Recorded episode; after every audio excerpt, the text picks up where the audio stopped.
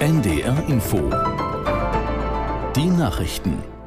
Um 19.30 Uhr mit Martin Seiler. Das Verteidigungsministerium hat einen Abhörfall bei der Luftwaffe bestätigt.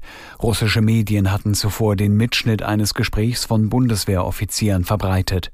Aus der NDR Nachrichtenredaktion Betül Sarikaya.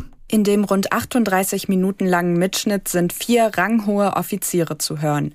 Sie diskutieren über theoretische Möglichkeiten eines Einsatzes der Taurus-Marschflugkörper durch die Ukraine. Die Besprechung der Bundeswehroffiziere fand nach Angaben des Spiegel nicht über eine gesicherte Leitung statt, sondern über die Plattform WebEx. Bundeskanzler Scholz sprach von einer sehr ernsten Angelegenheit und versprach Aufklärung. Andere Politiker fordern Konsequenzen wie mehr Vorkehrungen gegen Spionage Spionage und sie warnen vor hybrider Kriegsführung und Sabotage durch Russland. Bundeskanzler Scholz hat sich auf dem Kongress der europäischen Sozialdemokraten in Rom erneut gegen die Entsendung von Bodentruppen in die Ukraine ausgesprochen. Der deutsche Regierungschef war zuvor von Papst Franziskus zu einer Privataudienz empfangen worden. Aus Rom Elisabeth Ponkratz. Es war für Olaf Scholz die erste Privataudienz bei Papst Franziskus als Bundeskanzler.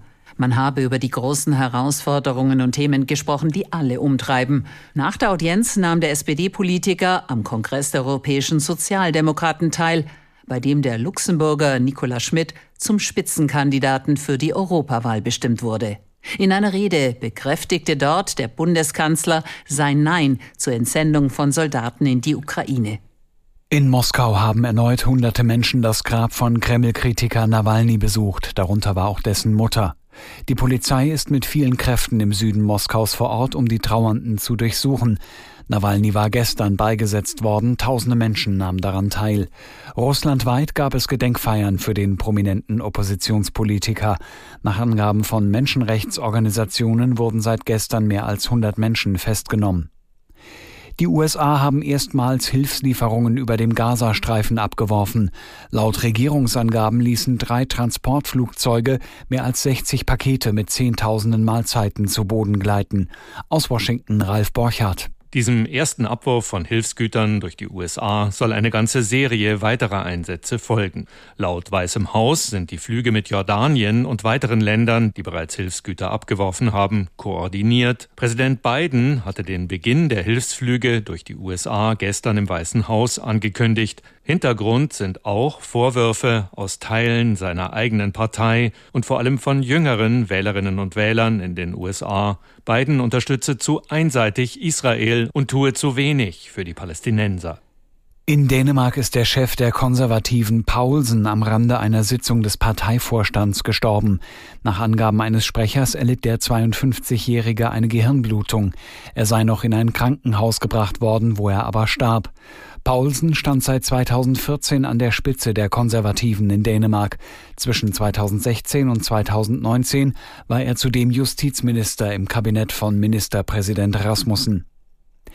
Ein heftiger Wintersturm fegt derzeit über Teile der US-Bundesstaaten Kalifornien und Nevada hinweg.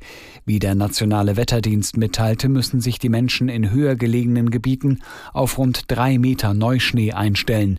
In der Gebirgskette Sierra Nevada fielen demnach mehr als sieben Zentimeter Schnee pro Stunde. Wegen der Wetterlage mussten mehrere Straßen gesperrt werden, darunter auch Autobahnen. In rund 27.000 Haushalten fiel der Strom aus. Das waren die Nachrichten.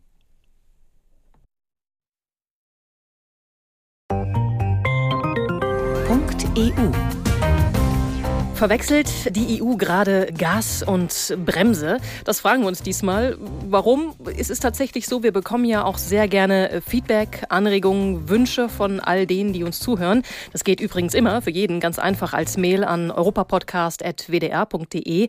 Und da kommt wirklich häufig die Frage, was ist jetzt eigentlich mit dem Führerschein? Und die EU, vor allem das Parlament, hat in den vergangenen Wochen viel über das gute Stück diskutiert.